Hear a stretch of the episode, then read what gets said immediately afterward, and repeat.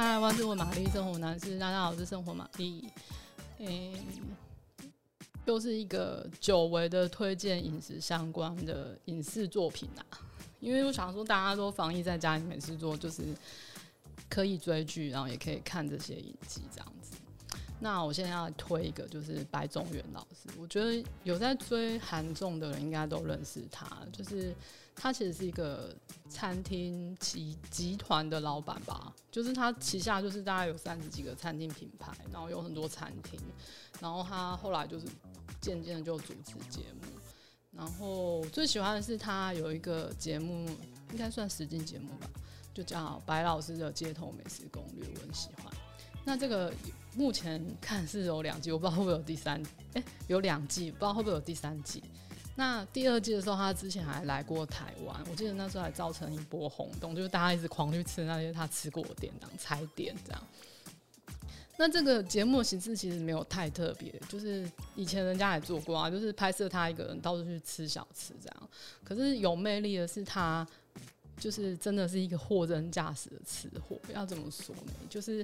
比如说他上一道菜，他就可以开始说这个食物的渊源，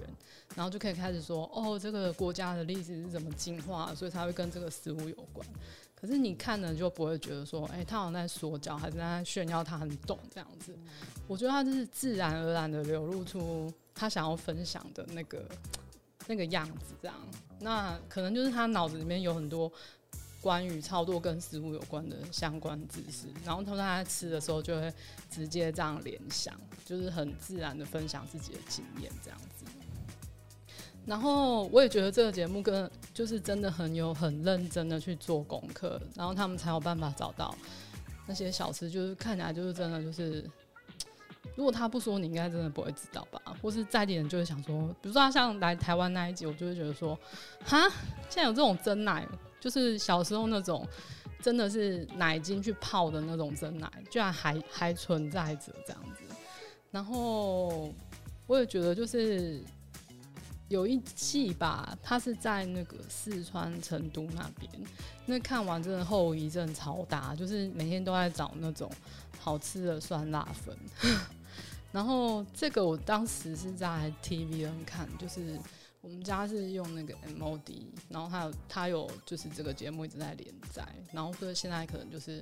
大家去平台上找一下，所以我觉得这个我蛮推的，就是吃小吃之外，你可以知道一些呃那个国家的历史背景，然后跟这个食物相关的一些小知识啊，这样子。然后还有第二个节目是一个叫做。白老师的家常菜，这个有三集，他就是应该已经都播完了吧。然后我自己承认我没有全部看完，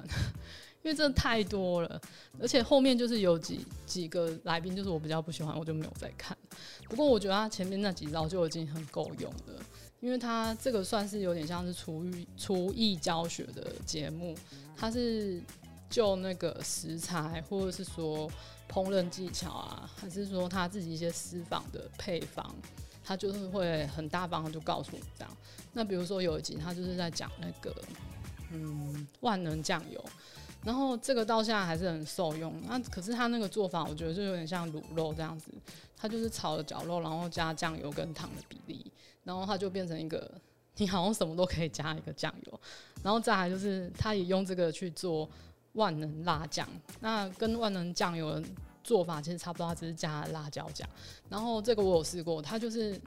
呃，之前我之前前阵子吧，很很迷那个梨泰院的那个辣豆腐锅。可是我每次怎么做，我都觉得哦，超难吃哎，就 我不知道是怎么回事。就是大家分享的食谱，我都大概有试了一下，但是都真的很难吃。然后最后我加了这个白老师的配方，我就觉得哎、有有像有像我在韩国吃的那种味道。而且我记得那时候我是按档看，就是他每个礼拜播完，我就会去追一下这样子。然后他就是只要出什么万能什么酱什么酱的时候，他就会上，比如说韩国当地的那种搜寻网页的首页，对关键字的第一名，类似那种东西，就是很厉害喔。然后你会看到 IG 上面，就是每个韩国的韩国人的账号，就是一直在做这这件事情。然后就说哦，我我用白老师韩国辣酱炒了什么什么什么这样子。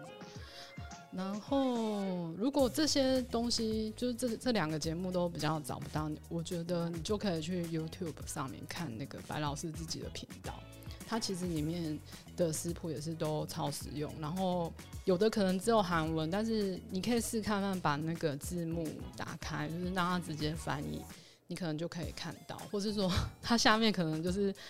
这个影片的简介，它下面你把它拉开来，它有一些韩文的食谱，真的就是会直接贴在上面。那你就一样 copy 起来去翻译翻译的网网页上面直接用翻译，其实都还是可以，就是读得到他到底要说什么这样子。那我自己有试过老师的那个在自己频道上面分享的那个泡菜锅，我觉得他做法跟我印象中的非常不同。首先，他就是用那个洗米水煮猪五花肉，他把猪五花肉的那个味道整个释放出来之后，才开始嗯、呃、准备白菜那些东西。那试完之后，我就觉得哇。我好像真的很厉害耶，就是好会煮韩食的感觉。就是如果防疫待在家，大家没事做的话，就是可以研究研究一下白老师系列，很推荐哦。好，如果你喜欢今天的内容，欢迎订阅、按赞五颗星。还是有什么生活上的疑难杂症要请玛丽解决，也欢迎留言让我知道哦。拜。